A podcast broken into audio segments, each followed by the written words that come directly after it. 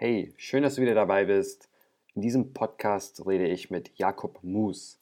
Jakob ist CEO von Trax, einem Berliner Startup, falls du das noch nicht kennst, das Lkw-Flottenbetreibern dabei unterstützt, Kraftstoff einzusparen und somit natürlich auch die Umwelt zu schützen. Wir reden jetzt in dem Podcast über die Themen Nachhaltigkeit, wie man B2B-Produkte entwickelt und diese dann auch an etablierte Unternehmen verkauft und auch über die Logistikbranche im Allgemeinen. Also viel Spaß beim Reinhören. Hallo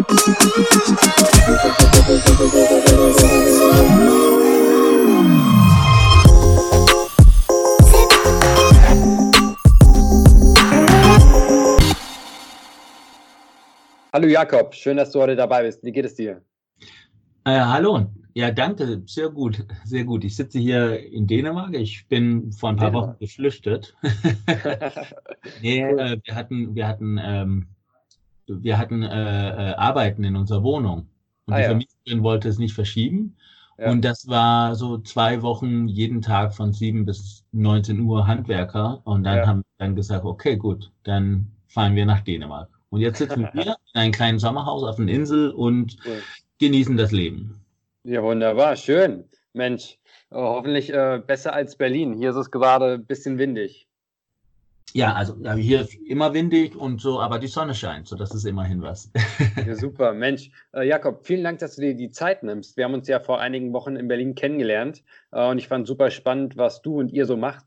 Ähm, deswegen wollte ich mit dir einfach mal den Podcast hier aufnehmen, weil ich denke, auch viele unserer Zuhörer sind an dir interessiert. Ähm, willst du vielleicht einfach mal kurz was zu dir erzählen und zu Tracks? Ja, gerne. Also, Jakob ist mein Name. Ich bin mhm. gebürtiger Däne und wohne seit zwölf oder 13 Jahren in, Berlin. Ja. Und ja, also bin BWLer von Copenhagen Business School und habe dann nach dem Studium ein paar Unternehmen gegründet und auch mhm. während des Studien, aber habe dann ganz schnell äh, gewechselt und bin zu Volkswagen gegangen. Ja. Und habe mich auch da immer auf äh, Innovationsmanagement be beziehungsweise äh, Dienstleistungsinnovation fokussiert. Also mhm. alles, was mit Product-Service-Systeme zu tun haben, wie können wir diese schöne Hardware mit, mit Dienstleistungen verbinden, Connected ja. Car und so weiter und so weiter. Und bin dann ähm, in 2017 rausgegangen, weil jetzt wollte ich dann eine Firma gründen und ich wusste genau mhm. wie und was und so weiter ja. ähm, um, um so ein Problem zu lösen. Und das habe ich dann in 2018 gemacht. Und das ist dann Tracks. Okay, cool. Aber du sagtest, du wusstest ganz genau, wie und was. Wie, wie, wie kamst du denn auf die Idee von Tracks oder was, was macht ihr denn genau?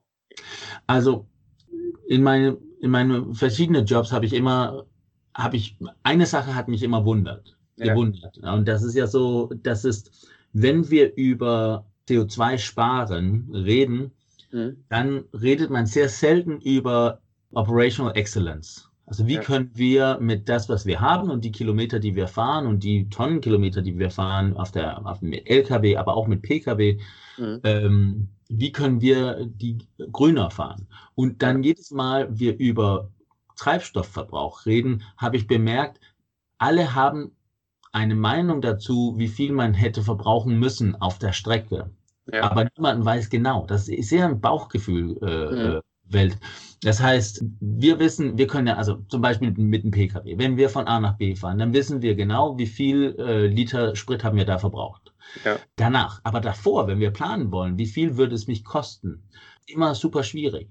Die mhm. Zahlen, was wir von Herstellern bekommen, die funktionieren eigentlich nicht richtig.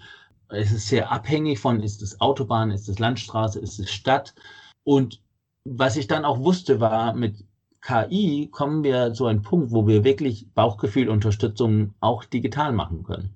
Mhm. Und dann habe ich gesagt, aha, vor allem in der Straßengüterverkehr, der eine der größten Verursacher von, von CO2-Emissionen in Europa ist, da hat er ja die Möglichkeit jetzt mit, wenn wir die richtigen Daten bekommen, können wir plötzlich einen Soll machen, so dass wir Soll-Analysen machen können. Weil mhm. alle Eigentümer von einem Lkw-Flotte wissen ja genau, was habe ich verbraucht. Ja. Was immer so schwierig ist, ist zu sagen, war das gut oder schlecht? Ja, und dann habe ich gesagt, ah, wir können hier mit Zugriff auf den Telematiksystem vom LKW, können wir dann herausfinden, was wurde verbraucht. Das ist einfach, das können, kann man auch heute. Aber ja. auch, was hätte man verbrauchen sollen? Und wie, was muss man tun, um dahin zu kommen, dass man optimal Verbrauch hier auf diese Strecke hat? Ist das besser Fahrstil? Ist das einen neuen LKW kaufen und so weiter und so weiter? Mhm. Und das ist der Grundlage von Tracks. Das ist, was wir tun. Wir nehmen Daten von LKW ja. Und äh, generieren das, was ich ein Context-Aware Baseline nenne, wo wir sagen mhm. können, das wäre der Pfad, aber was hätte es sein können zu ja. diesem Zeitpunkt mit diesem Verkehr, in diesem Wetter, mit diesem LKW, diese Fahrstil, diese Gewicht, diese Strecke und so weiter. Und was ist normal? Also optimal und normal berechnen wir und geben mhm. dann Feedback an den Flotteneigentümer, dass wir sagen können, ah, hier, hier musst du gucken und hier ist alles okay. Das ist erstmal. Und zweitens sagen wir, was musst du tun oder was kannst du tun, um deinen Verbrauch und deine CO2-Emissionen äh, zu verbessern. Spannend. Und ihr macht dann im Prinzip eine gesamte Analyse der Telematikdaten und könnt dann den ähm, Speditionen zum Beispiel sagen, in, in einem äh, besten Fall wäre es so gewesen, aber weil die Umstände so und so waren, ist es derzeit so. Und wenn man das und das gemacht hätte, ähm, kann man eben Benzin einsparen und somit auch CO2 einsparen. Genau. Und und dadurch, also das Problem ist ja auch mit, mit, mit CO2-Management und, und, und Treibstoffmanagement, es ist einfach unheimlich schwierig. Und sehr ja. oft braucht man auch, dass der Gründer der Firma, auch wenn er in Rente gegangen ist, dass er zurückkommt und hilft, die, die monatliche äh, Fuel Management zu machen. Weil das ist so ein Bauchgefühlgeschäft. Und ja. wir sehen selbst die, die richtig, richtig gut sind, da gibt es noch 10, 15 Prozent zu sparen. Also wir können wirklich, wir können wirklich helfen. Und das, was wir dann darüber hinaus machen, wir machen das einfach. Das heißt, der Flottenmanager äh, muss nicht suchen und 25 äh, Systeme nutzen und dann erstmal seine, seine Tankkarte, Rechnung gucken und danach bla bla bla. Es muss nicht am Ende des Monats sein. Nee, wir geben mhm. ihm ein SMS jedes Mal, er was beachten muss. Und wenn nichts zu beachten ist, dann ist es, dann läuft es auch. Verstehe. Äh, und ein Punkt, was ich dann vergessen zu sagen habe, ist, was, ja. was für uns sehr, sehr wichtig ist, ist die CO2. So, mhm. wir machen es auch so, dass jeder LKW, die damit verbunden ist, kann automatisch äh, mit unser System an den Shipper, also der Verlader, der irgendwas von A nach B äh, schicken will, kann man einen Rapport an ihm schicken, dass man mhm. sehen kann, was hat dein Produkt hier gekostet pro Tonnenkilometer auf diese Strecke. Dass wir wirklich ganz automatisierte Ermittlungen von CO2-Emissionen äh, äh, anbieten sozusagen, dass wir diese präzise und automatische äh, Emissionsangebot äh, geben, weil wir sehen, die meisten Verlader wollen das jetzt mittlerweile haben und sehr viele von den ganz kleinen Carriers äh, und Flottenmanagern, die haben ein Riesenproblem, dass sie all diese Reporting-Aufwand haben und die kriegen das gar nicht hin. Also das ist so. So deswegen wollen wir das auch automatisieren, dass man das auch lösen kann. Okay, verstehe. Also im Prinzip habt ihr im Prinzip dann noch zwei Kundengruppen oder zwei, zwei Stakeholder auf der externen Seite. Zum einen die Spedition und zum anderen die, die etwas verschicken wollen, richtig? Also zum Beispiel genau. ein HM oder wer auch immer. Genau, genau. Ja, aber das ist, das ist, das ist länger ähm, also wir sehen das mit H&M, wir sehen das mit sehr viele große ja. Herstellerunternehmen, also Verlader und Shipper, die sagen, wir wollen jetzt also die, die gibt es sehr viele. Jetzt gibt es 800, das steigt jeden Monat. Mhm. Äh, Unternehmen, die, die ein Commitment gemacht haben, dass sie die Pariser Abkommen folgen wollen. Das heißt CO2-neutral ja. bei 2050. Und was man dann herausfindet, wenn man das erstmal von, von, von Geschäftsführerebene oder Vorstandsebene gesagt hat, das wollen wir, ja. Dann wird das äh, so ein bisschen äh, ausklamüsert. Was bedeutet das eigentlich? Die meisten finden dann aus, wir müssen bis 2025 25 Prozent sparen, mhm. wir müssen bis 2030 30 Prozent sparen und, und, und. Und dann, wenn man das tut, dann, dann stehen dann die unterschiedlichen Abteilungen und sagen, ach, was müssen wir jetzt tun? Der, der Gebäudemanagement muss dann Fenster austauschen oder mhm äh, billiger grüner Strom und so weiter. Aber in der Transportabteilung stehen die Leute dann und sagen, oh nein, wir haben ein Problem. Weil ja, genau, wenn du nicht datenbasierte Ermittlungen von CO2 hast, dann hast du ein, oft eine sehr, sehr große Fehlerquote. Die meisten, ähm, also die ganz einfache Berechnungsmethoden haben mindestens 400% Fehlerquote. So mhm. diese Verlader stehen und sagen, oh nein, wir haben zwar Reporting von CO2, ja. Aber es hat eine Fehlerquote von 400 Prozent. Ergo, wir können das für nichts gebrauchen. Wir können kein, wir können keine äh, Strategien daraus machen. Wir haben keine Ahnung, wie viel CO2 wir genau äh, verbrauchen. Und da kommen wir rein und sagen, ja, mit datenbasierter Ermittlung von, der, von CO2 können wir ja 0 bis 2 Prozent Fehlerquote haben. Mhm. Und dann, dann äh, ist das auch einfacher zu sagen, ah, was bedeutet das für uns? Wie können wir Strategien legen, äh, andere Modalitäten nutzen und, und, und, um einfach CO2 zu sparen. Verstehe, Jakob. Aber inwieweit sind denn die Speditionen zum Beispiel incentiviert, auch eine nachhaltige Lösung zu implementieren? Haben, haben die irgendwelche Strafzahlungen, wenn die einen gewissen CO2-Wert überschreiten oder wie funktioniert das in der Branche? Äh, in der Branche gerade jetzt äh, ist noch nichts richtig angefangen, sage ich mal so. Also wir sehen die erste Verlader, die kommen und fragen nach. Wir sehen die, die, ähm, die äh, Logistic Service Providers, die da in der Mitte stehen. Manche haben mhm. eigene Lkw, manche nutzen nur externe Subcontractors. Die mhm. versuchen dann Lösungen zu machen und die versuchen auch wegzukommen von dieser diese 400% Fehlerquote in deren äh, Ermittlungen. Ja. Und ähm, wir sehen aber, dass die erste, vor allem Fast-Moving Consumer Goods, also die ganz großen mhm. äh, Unternehmen wie Unilever, Procter Gamble und so, dass sie anfangen zu sagen, dann fahren wir nicht mit, äh, wir fahren nicht mit Pediteure, die uns nicht äh, Daten geben können. Verstehe, das ist ja spannend. Und das ist dann, das ist dann da, wo die, wo die ganz Kleinen wirklich unter Druck kommen. Und das finde ich persönlich schade, aber das ist auch ein Punkt, wo ich sage, da kann ich euch, da kann ich denen helfen sozusagen.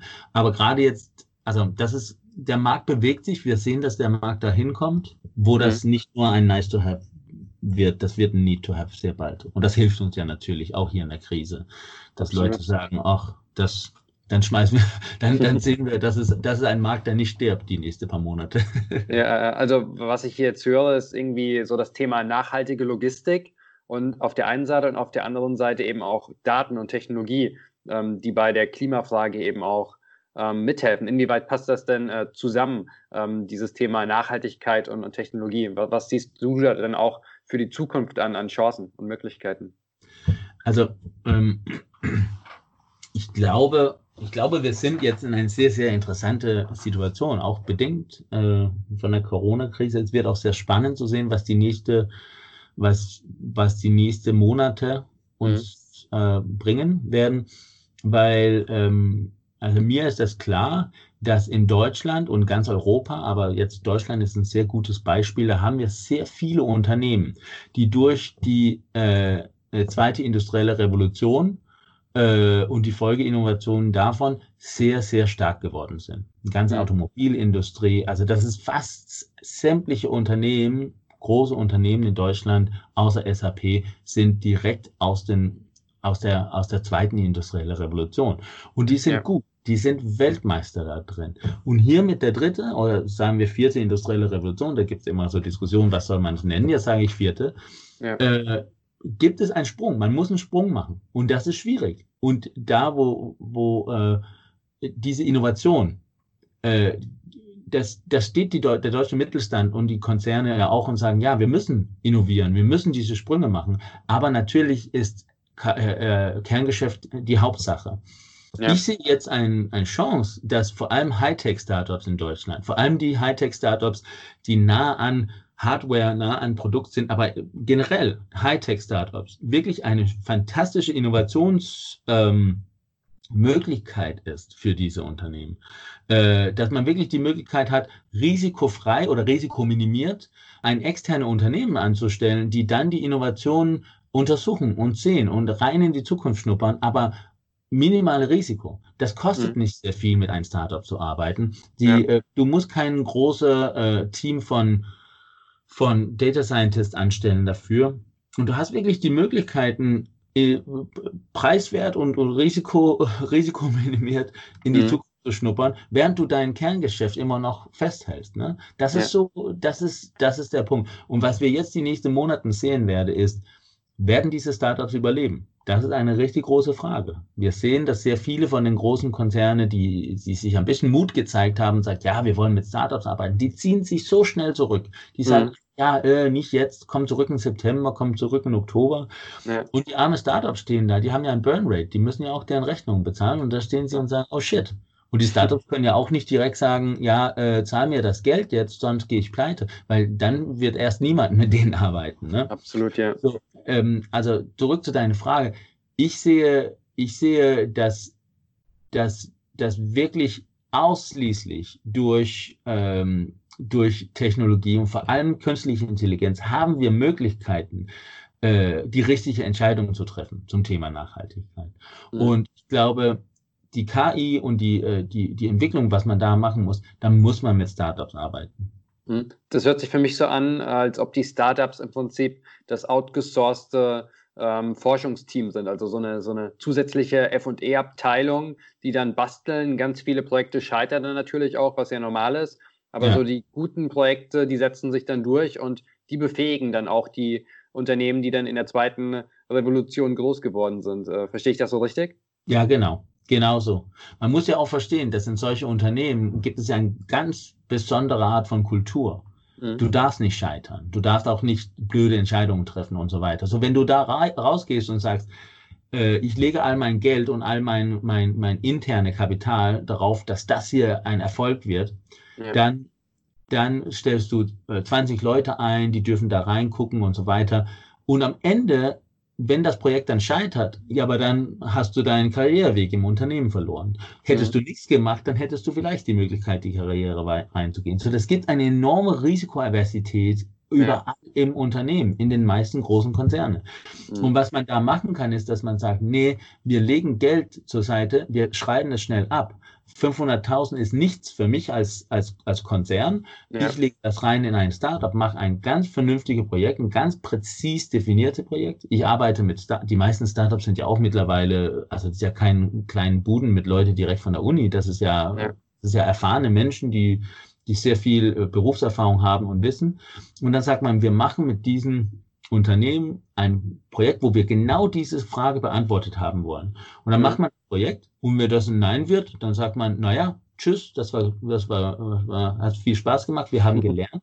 Und wenn ja. man sagt, äh, es wird was, dann sagt man, cool, dann kommt zu uns, dann machen wir das richtig, dann machen wir das groß. Mhm. Jakob, du hast jetzt angesprochen, dass du dann mit den Unternehmen eine Art Pilotprojekt machst. Wie war das denn bei euch am Anfang? Also ihr hattet vielleicht am Anfang noch überhaupt kein Produkt oder wie, wie war das? Äh, seid ihr dann an ähm, Firmen gegangen und habt gesagt, wir wollen das gemeinsam mit euch entwickeln, wir wollen eure Bedürfnisse genau kennenlernen. Wie, wie seid ihr da auf die passende Lösung gekommen?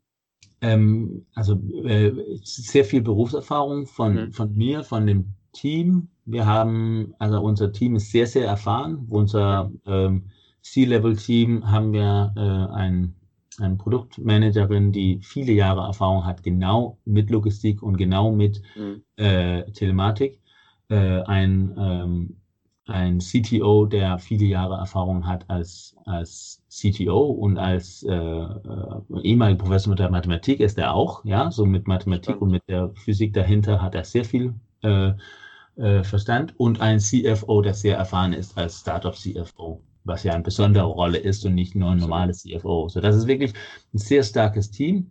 Und da sind wir einfach rausgegangen und haben gesagt, liebe Kunden, wir sehen, ihr habt dieses Problem, das lösen wir für euch. Mhm. Und ähm, dadurch. Wie, wie, funktioniert das? Äh, ganz kurz. Ähm, viele, viele der Zuhörer sind vielleicht auch in B2B-Bereichen unterwegs und wollen dann natürlich auch äh, die Leute ansprechen in den etablierten Unternehmen. Wie macht man das am besten? Also habt ihr dann euch die richtigen Ansprechpartner auf LinkedIn rausgesucht und dann eine Kalt-E-Mail geschrieben oder wie, wie kommt man da mit den richtigen Leuten in Kontakt? Oh ja, das ist natürlich das ist nicht einfach. Ich persönlich ja. habe eine Strategie bzw. Taktik, dass ich mich sehr äh, aktiv aufstelle. Mhm. Also ich bin aktiv auf LinkedIn als ja. Meinungsbildner. Ich, ich bin der Sprecher vom Bundesverband Deutsche Startups zum Thema Logistik und Transport. Mhm. Ich bin aktiv in äh, F&L, das ist so eine Networking-Organisation für Freight- und Logistik-Leaders, okay. ähm, wo CEOs von sehr vielen großen Logistikfirmen, Shippers, äh, Spediteure und Logistik-Service-Providers äh, sind. Äh, mhm. Und ich habe auch die richtige, ich sage mal, die richtige äh, Accelerators besucht, wo man auch weiß, da genauso mein Thema, da kommen die Leute auch hin, die wirklich Interesse haben, jetzt Probleme zu lösen. Mhm. Ähm, ich kann ein, ich kann ganz sicher ein Buch äh, empfehlen, das heißt äh, New Sales Simplified okay. bei Mike Weinberg und das erzählt sehr gut, wie ähm, wie man ganz wenn man ganz konkret zu einer Sales Story kommen muss. Das mhm. ist das, was sehr wichtig ist, weil das Problem für ein Startup ist ja, dass wir tausend Sachen können und dass man auch, dass man, wenn man in der Suche, also vor man diese Product Market Fit gefunden hat, dann kann man tausende Sachen machen. Man verwirrt einfach nur Kunden. Sales Story aufbauen ist das allererste und allerwichtigste, zu sagen, du hast dieses Problem, ich löse das, weil ich das, das und das kann. Und mhm. wenn man das aufgestellt hat, dann hat man wirklich die Möglichkeiten, dann hat man so eine Checklist dann hat man die Möglichkeit, äh, ich glaube, Mike, Weinberg sagt so äh, im Sinne von, du musst dein Sales Story, dein Punkt in dein Sales Story müssen Antworten zu seinen Fragen sein. Ja, oder ja, du musst ihm, du musst ihm sagen können, was ist dein größter Pain gerade jetzt? Und dann kann er sagen, äh, ABC und dann kommst du und sagst, ah, hier in meiner Sales Story habe ich die Lösung für ABC. So, das ist so, wenn man das gemacht hat, dann hat man wirklich die Möglichkeiten, Cold E-Mails zu schicken, äh, Warm-E-Mail zu schicken, anrufen ja. und so weiter. Aber das ist eher so klassische Sales. Äh, also das ist, das ist natürlich schwierig. Und das, die Branche, wo ich drin bin, ist unheimlich schwierig. Das kannst du mhm. dir gar nicht vorstellen. Da ist ja. zwei Jahre Blitz schnell. Das sind ja wirklich, wie du auch sagst, wahrscheinlich sehr, sehr traditionelle Unternehmen und da dauert so ein Sales Cycle auch sehr lange, wie du sagst. Ähm, aber wie, wie funktioniert das denn jetzt konkret bei eurer Lösung? Angenommen, ihr gewinnt ein Unternehmen für euch Du sagtest ja, ihr habt keine wirkliche Hardware, sondern ihr geht an die vorhandenen Telematiksysteme der LKWs ran. Äh, was passiert da wirklich operativ bei euch? Fahrt ihr dann zu den Unternehmen hin, installiert da vielleicht auch irgendetwas, müsst ihr eine Schnittstelle programmieren oder wie sieht das aus? Na, also da haben wir Glück, dass, mhm. also Timing ist ja alles, sag ich mal ja. so. Wir haben Glück, in 2018 äh, sind dann die erste RFMS-Systeme ausgerollt.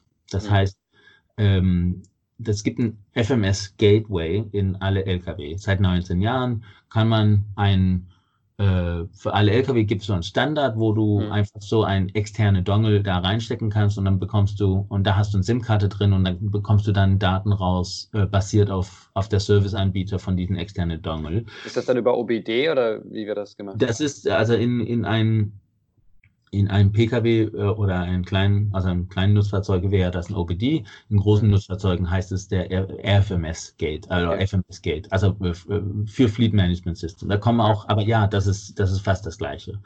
Und ähm, seit 2018 gibt es in alle neue Lkw die Möglichkeit, dass man einfach diese Remote FMS machen kann. Das heißt, man muss keine externen Anbieter haben, die diese äh, Plugin-Dongle hat. Mhm. Ähm, was wir dann machen ist, also wir haben zum Beispiel eine Zusammenarbeit mit MAN. Das heißt, wenn man einen neuen MAN hat, dann kann man auf der Login-Seite oder auf der im Login-Bereich von MAN Rio kann man sagen, jetzt will ich, dass Tracks meine Daten bekommen. Und dann bekommen wir einfach die Daten. So ist das. Also ja. ganz, ganz schnell, ganz, ganz äh, ähm, nahtlos. Und ja, das ist so, das ist, das ist der große Vorteil für uns, dass wir da hardware-free sind. Und wir arbeiten dann eng mit den Unternehmen zusammen und sagen, jetzt werden wir herausfinden, wie wir euch am besten, am besten äh, bedienen können. Aber das ist so, also das ist ganz schnell. Also man macht ein Profil auf unserer Webseite, man hat dann eigene Telematik, man schickt die Telematik rüber durch den Kanal, was jetzt am einfachsten ist. Ja. Und äh, also als API-Key und wir äh, konsumieren das und geben dir eine Antwort sozusagen. Wie trifft man denn da als junges Startup die Entscheidung, ähm, entweder mit den OEMs zusammenzuarbeiten oder gegen die OEMs zu arbeiten, weil im Prinzip, wenn die eure Lösung toll finden, könnten die so etwas vielleicht, ich weiß nicht, welche Talente die intern haben, aber könnten sie es ja auch kopieren.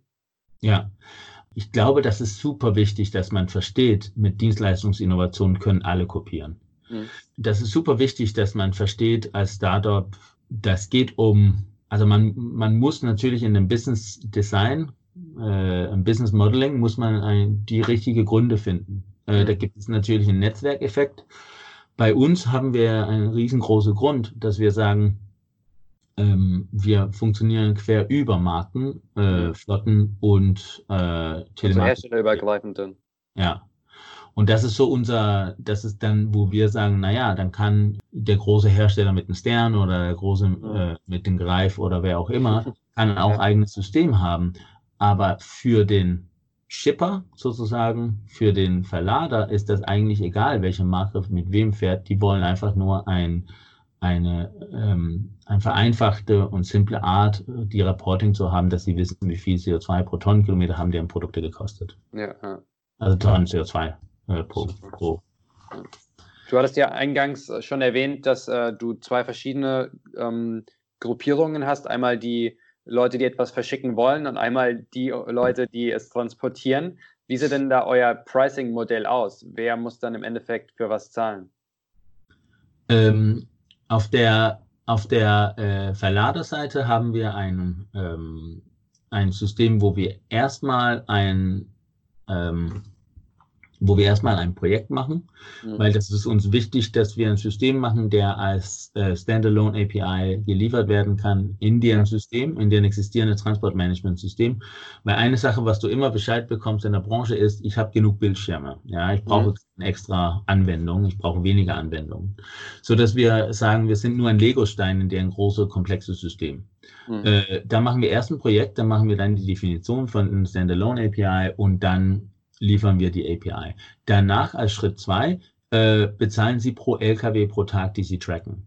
Ja. Das heißt, da haben wir wirklich so eine ganz klare Kostenstruktur, wo wir sagen, äh, pro LKW pro Tag, das nenne ich dann, also kann man so Data as a Service nennen.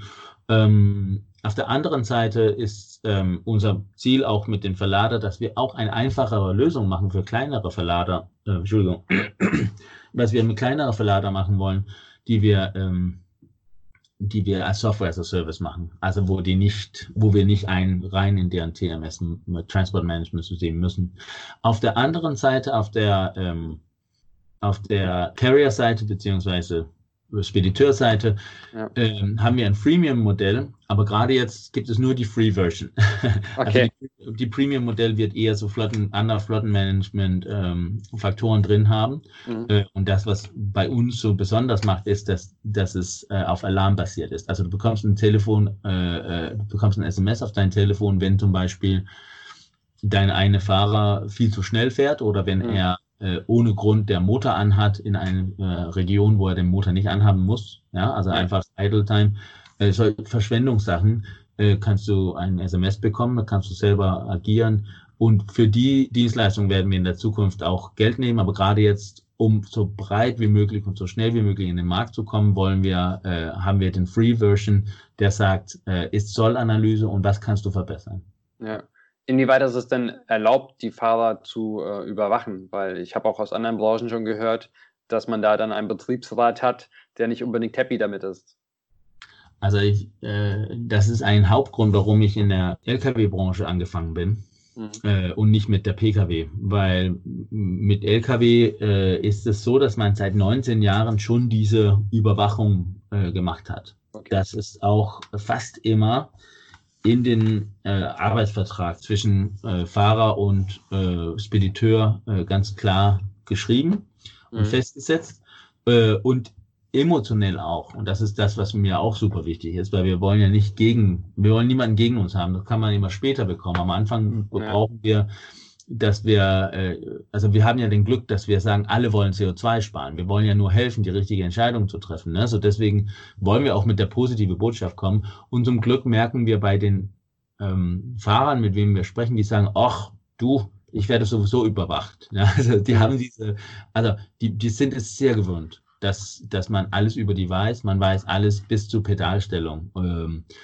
und eigentlich haben wir eine positive Meldung auch bekommen von Fahrern, die so ein Gefühl, ähm, die sagen, also die, die, die freuen sich auch manchmal Beweise zu bekommen, dass sie gut sind. Ja, ja. Weil das ist ja auch oft, ich sage es mal so, wenn du in der Stadt mit einem vollen LKW einen ganzen Tag rumfährst und du 57 Liter pro 100 Kilometer fährst, dann mhm. fährst du gut.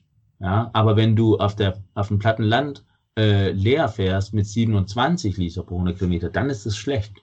Und, ja. dies, ähm, und dieses, also wenn du nur guckst, wie viele Liter pro 100 Kilometer du hast und du den Kontext nicht mit rein hast, dann ist es ja klar, dann, dann, dann fühlst du dich nicht gut, wenn du nach Hause kommst mit 57. Aber kann sehr gut sein, dass das super, super gut war. Mhm. Verstehe, cool. Mensch, ähm, wo, wo siehst du denn ähm, euer Unternehmen, sag ich mal, in fünf bis zehn Jahren? Weil ich nehme an, das sind ja alles sehr lange Zyklen. Äh, die Veränderung ist langsam in der Branche, aber ihr habt wahrscheinlich äh, schon große Ideen, was ihr auch in den nächsten fünf bis zehn Jahren erreichen wollt. Ja, also ich, ich habe ja die Philosophie, was ich, also was ich so schön mit äh, KI finde, mhm. ist, dass du, ähm, dass du wirklich diese Bauchgefühlentscheidung unterstützen kannst. Ja. Und das, ich glaube, ähm, und das ist das, was, was, was die KI-Startups auch machen können. Die können wirklich helfen, Entscheidungsunterstützung zu machen. Die können helfen, die Prozesse glatter zu machen. Und unsere äh, Vision ist es, dass wir sämtliche Veränderungen in der Branche mit begleiten wollen und dass wir gerne Entscheidungsunterstützung machen wollen.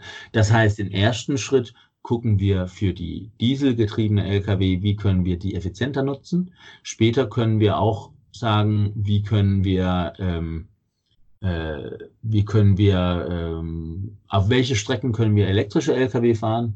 Ja. Ähm, wir können auch zu einem Punkt kommen, wo wir, äh, wo wir Platooning-fähige Lkw helfen können, unterstützen können, einander zu finden während der Fahrt auf der Autobahn, dass man sich auch äh, das ganze Platooning-Thema vereinfachen könnte. Kannst du das vielleicht nochmal erklären, weil ich weiß nicht, ob da alle Bescheid wissen, was Platooning bedeutet? Ah ja, also Platooning ist, wenn zwei oder mehr LKWs sich treffen auf der Autobahn ähm, und dann fahren sie mit einem äh, sehr enge Abstand, also acht bis zwölf Meter, verbunden durch so eine äh, ähm, digitale Verknüpfung, wo, ähm, ich sage es mal so, wo die Pedale vom vorderen LKW verbunden sind mit den Bremsen und Motoren von, von den hinteren LKW. Also im Sinne von, du, du bezägst die Bremspedal von vorderen LKW und die bremsen alle hinter dir. Deswegen kannst du wirklich acht Meter Abstand haben. Und ja. das bedeutet ja, dass die, dass die LKW, die hinten fahren, die fahren im Windschatten. Und ähm, diese Technologie, das zu tun, wird nicht von ein, in Europa nicht von einem Startup gemacht. Da bin ich 100% sicher. Das ist auch schon längst entwickelt von den Herstellern. Die machen das, die können das. Das ist aber nicht auf dem Markt. Und okay. unsere Philosophie dahinter ist zu sagen, es der größte Problem, das größte Problem mit Platooning ist, dass wir nicht, ähm, ich sag mal so, das größte Problem mit Platooning ist, dass wir, äh, dass es, dass der Such dass der Schmerz bei der Suche zu hoch ist. Das dauert zu lange, das ist nicht sicher, ob die andere auch mitfahren. Ähm, warum sollte der Vordere akzeptieren, dass der Hintere spart, wenn sie nicht von der gleichen Flotte kommen und ja. so weiter und so weiter. Und was wir dann sagen ist, wenn man da eine Dienstleistung machen kann, der das alles einfacher macht, zum Beispiel mhm. helfen kann, einander zu finden, während man fährt, äh, und während äh, und während man dann in Platooning fährt, können wir dann messen, wie viel hast du tatsächlich gespart, weil wir ja die Ist-Soll-Analyse machen können. Also wie viel ja. hast du verbraucht, aber auch wie viel hättest du verbrauchen müssen, wärst du nicht in einem Platoon gewesen. Ja. Und dann kann man, wenn man sich trennt, können wir Geld von hinteren Vor äh, LKW zum vorderen LKW schicken und dadurch hat man gleich gespart. Und das ist so ein Beispiel, wie wir so, also so ein Tinder für Trucking, das, ja. äh, das ist ja so ein erster Schritt Richtung äh, autonome Fahrzeuge, ne? weil, ja. weil keine von uns will ein autonom fahrende Container auf der Straße sehen, ohne nichts. Wir wollen gerne sehen, dass es Schritt für Schritt äh, ausgerollt wird. Und ich sehe Platooning als ein wichtiger Schritt. Und das, was in meinen Augen jetzt da zwischen Platooning und der Welt steht heute, ist diese Koordinationskosten. Und was mhm. wir machen wollen mit unserem Unternehmen ist, unsere Expertise, unser Wissen, unser Data ähm, zu nutzen, um immer diese Schritte in der Branche zu helfen, autonom fahrende Lkw zu helfen, Hel äh, Lkw helfen herauszufinden, äh, was ein Umweg kostet, wenn man, wenn man, äh, wenn man eine extra Ladung dazu holen will. Ähm, also unterschiedliche Systeme, die einfach nur äh, diese Leute helfen sollen, die richtige Entscheidung zu treffen. Super, Mensch, vielen Dank für die ausführliche Erklärung. Das war echt spannend. Hab sogar ich noch einiges hinzugelernt. Du, äh, du sagtest ja, du bist auch beim Bundesverband tätig. Und ja. ähm, ich würde jetzt gerne von eurem Unternehmen eine Ebene weiter nach oben, global galaktischer gehen und äh, mich mit dir über die Logistikbranche generell unterhalten, ähm, weil du da ja gute Einblicke hast. Wie siehst du denn Innovation in der Logistikbranche generell? Also wie, wie kann man die Branche wahrnehmen? Was sind da die größten Innovationen derzeit? Ähm, ich glaube, also die, die Branche ist super interessant. Mhm. Also für mich extremst interessant. Das ist eine Branche mit, ähm, mit sehr großen Ungleichheiten ja. äh, muss man auch sagen. Wenn du ein LKW-Flotte hast, dann, dann dann stehst du an einer Ende sozusagen, ganz kleine Margen, äh, hohe Kostendruck, extrem lange Arbeitstage. Ähm, auf der anderen Seite hast du hast du äh, äh, Players in der Branche, die sind, die die machen Milliarden, die haben sehr hohe Margen, die mhm. äh, machen gutes Geld. Ähm, was gemeinsam ist in der Branche, ist eine ganz starke konservative äh, äh, Weg, eine große, äh, äh große ähm, Menge Kaufmannschaft ja. und ähm, auch ein, also ich sage es mal so, der mit dem besten Bauchgefühl ist König geworden. Das heißt, er, er lebt auch gut davon, das Bauchgefühl sehr, sehr wichtig ist. Ne? Das ja. heißt, da gibt es auch in der konservative Weg dahin ist auch so ein bisschen so halt, naja, wer bist du? Komm, komm nicht und erzähl mir, was ich zu tun habe. Ich weiß das am besten. Meine ja. Entscheidungen sind immer richtig. Ähm, aber gerade hier in, den, in der Corona-Krise ist eine Sache ganz klar geworden oder zwei Sachen ganz klar geworden. Einerseits ist, dass wir äh, vor allem in Europa, vor allem in Deutschland, sehr gute, solide ähm, äh, Prozesse haben, mhm.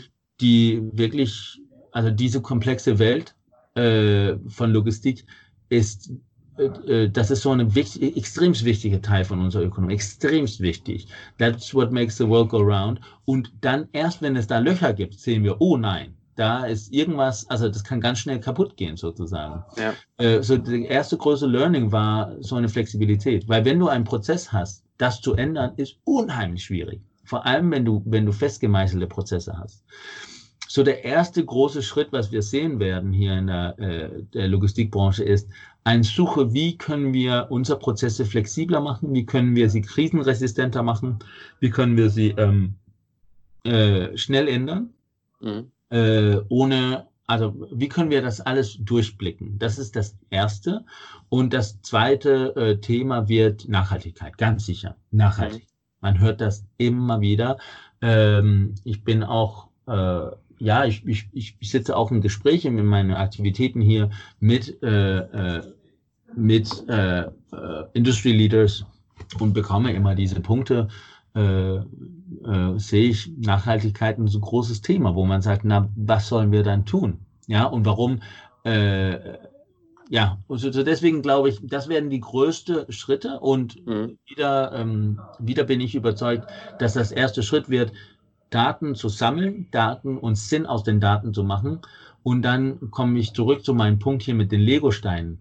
Ich glaube, das größte, die größte Änderung, die wir sehen werden in der Logistikbranche die nächsten paar Jahren, ist, äh, ein Schritt weg von diesen Idee, dass man alles in einem großen Konstrukt selber machen muss oder alles mhm. aus einer Hand und alles muss so in ein große äh, Mammut kommen. Und ja. dann runter, dass wir so einen ein Zugang zu äh, Transportmanagementsysteme, äh, Zugang zu den Systemen, dass es alles so ein Lego Steinlogik wird, dass man sagt, ah, wir müssen hier in unser Geme Gesamtsystem, lass uns das ein Transport Management System nennen, dann müssen ja. wir ein Lagermanagementsystem da haben, dann muss, müssen wir ein System haben für den, für die, ähm, für die, ähm, ähm, wie sagt man, für den Gabelstaplerflotte, dann müssen wir für unser, für unser LKW-Flotte und so weiter und so weiter. Aber der Nutzer der Nutzer, er wird das Gefühl haben, dass er ein einziges System hat. Und diese mhm. Logik ist der größte Logik, was, was geändert wird. Und da glaube ich, da spielen, da werden Startups auch eine große Rolle spielen. Weil erst wenn wir da akzeptiert werden, als diese kleine Lego-Stein. Also das erinnert mich sehr stark an, an äh, Plattformökonomie und allgemein Ökosysteme, Feature, Feature-Ökosysteme, dass du sagst, der Nutzer selbst hat im Prinzip ein Interface, und ja. dann gibt es ganz viele Features, die von Startups kommen und die integriert werden können, wie man es auch von Slack oder von Teams oder von, von anderen Plattformen kennt, wo es dann diese Applikationen gibt. So, so verstehe ich das richtig, oder? Ja, genau. Und das, äh, und das, das Lustige ist, ähm, ich weiß nicht, ob du dich vorstellen kannst, aber mit diesen Leuten, die da entscheiden, ja. äh, super coole Leute, super, super schlaue Kaufmänner, ja. da irgendwie habe ich das Gefühl, und das gilt nicht nur in der deutschen Markt, es gibt es gibt überall in Europa, ich, ich fokussiere mich erstmal auf den europäischen Markt, mhm. dass diese Entscheidungsträger bei den Logistikern, die sagen, ach nee, das ist zu groß. Ja, das ist, wir wollen nichts ändern. Ne? Wir wollen mhm. nicht, wir wollen unser TMS nicht ändern. Und das hat ja was damit zu tun, dass man immer diese riesen Moloch-Gedanke hat, ne? wo ja. das, wo, wo, wo der Logik, was ich hoffe, kommen wird, ist eher, wo man sagt, wir haben ein Kernsystem und mhm. dazu kommt dann so ein kleinen Punkt da, ein kleinen Punkt da, ein kleinen Punkt da. Also ich, ich, ich merke es, wir müssen auch als Status, müssen wir auch die, äh, die Unternehmen erziehen. Mhm. Ja, wenn man da gefragt wird, ich komme und sage, ich mache äh, Carbon Reporting für deinen LKW, dann sagen sie, ja, was mit dem Warehousing, was mit der Fähre, auf der, äh, wo der LKW ist und was mit dem, was mit der Schiene, was wenn es mit der Bahn kommt. Und da muss ich sagen, ja, ich will auch gerne messen, was mit der Fähre, weil das gehört auch zum Lkw-Verbrauch sozusagen. Aber ich werde nicht in der Lage sein, ein schlaues äh, CO2-Management-System für die Schiene zu machen. Das ja. muss dann dazukommen. Also da muss man dann, weil, ja, da muss man dann am Ende des Tages. Und ich glaube, diese Logik wird sich langsam ändern. Das wird auch kommen. Und ich hoffe, dass es auch bald kommt, dass es ja. einfach für uns wird zu verkaufen. Aber das wird der größte Entscheidung. Und ich glaube, dann, also meine ganz klare Erwartung ist, dass äh, für Startups und die ganze Startup-Welt und die ganze Investitionswelt, nicht nur in Deutschland, in die ganze Welt, ähm, wird äh, extrem viel Geld reinfließen ähm, ja, in diese Art von Startups wie unser, die nächste, die nächste fünf bis zehn Jahre. Wir haben es gesehen, seit 2015 ist das eine von den Branchen, die am meisten gewachsen ist, äh, Logistic Tech. Und das ist einfach, ja, auch in Krisen stehen die Rede ja nicht still. Und ja. nur weil wir die nicht jeden Tag sehen, also wir andere, wir normale Menschen, wir sehen ja nicht die Logistikketten, diese komplizierte Logistikketten. Wir sehen ja nur die nervige äh, Elefantenrennen auf der Autobahn. Wir merken es nur, wenn es dann plötzlich äh, kein Klopapier mehr gibt. Absolut. Jakob, sehr cool. Mensch, vor allem weil dein Lego-Beispiel, die Metapher hat mir sehr gut gefallen. Äh, da bin ich absolut mit dir konform. Ähm, konform. Ähm, da, ich glaube, das wird in die gleiche Richtung gehen ähm, dass man da Ökosysteme aufbaut und ganz viele Leute auch dann zusammenarbeiten müssen. Ähm, super, vielen, vielen Dank für deine Zeit. Äh, ich glaube, da haben auch unsere Zuhörer viele tolle Einblicke bekommen in die Welt äh, der LKWs und auch in die Welt der Logistik. Wenn die Leute jetzt mit dir Kontakt aufnehmen wollen, Jakob, wie passiert das am besten? Bist du auf, du sagtest ja, du bist auf LinkedIn oder wie kann man dich am besten erreichen? Ja, ich bin aktiv auf LinkedIn. Man darf mir auch sehr gerne adden und kann auch folgen. Ich schreibe schreibe äh, oft und gerne, wenn ich eine Meinung habe. Äh, und äh, ja, das ist wahrscheinlich der beste Weg. Und äh, sonst kann man auch immer die Firma kontaktieren. Super. Jawohl, vielen Dank dir. Ähm, ich hoffe, du hast noch Zeit in der, äh, schöne, eine schöne Zeit in der Heimat. Und ähm, wenn du mal wieder in Berlin bist, sag Bescheid.